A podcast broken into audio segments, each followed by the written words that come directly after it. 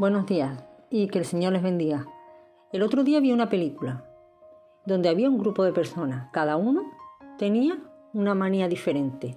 Cada persona tenía un problema del que por ellos mismos solos no habían podido salir.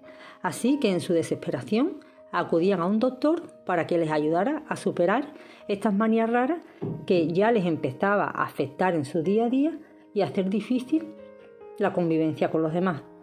Viendo que el doctor no llegaba, llegaron a un acuerdo. Ellos mismos intentarían ayudarse el uno al otro. ¿Y de qué manera?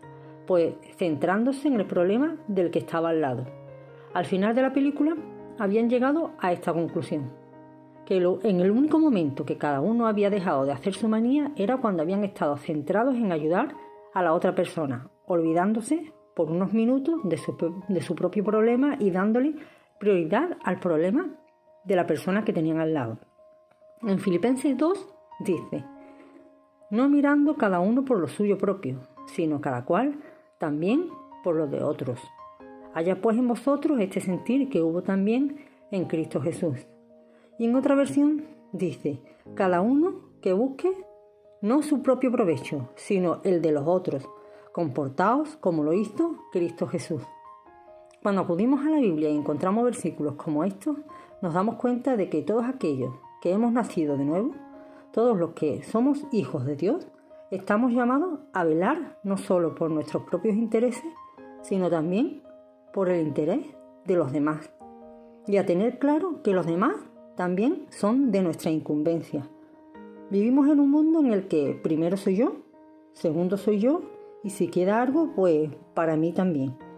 Pero llegamos al Señor y Él nos dice que lo imitemos, ¿De qué manera? Pues el mismo sentir que hubo en Cristo Jesús, comportándonos como Cristo Jesús. Juan 13 dice, vosotros me llamáis maestro y Señor, y tenéis razón, porque efectivamente lo soy. Pues bien, si yo, vuestro maestro y Señor, os he lavado los pies, lo mismo debéis hacer vosotros unos con otros. Os he dado ejemplo para que os portéis como yo me he portado con vosotros. Si Dios nos quiso dejar escritas estas cosas es porque Él en su infinita sabiduría sabe que la tendencia humana es a mirarnos el ombligo, es decir, centrarnos en nosotros mismos. Pero si decimos conocer a Dios, tenemos que amar también al prójimo. Y si decimos que amamos, lo siguiente de amar es servir, porque el servicio a los demás es una manifestación del amor de Dios.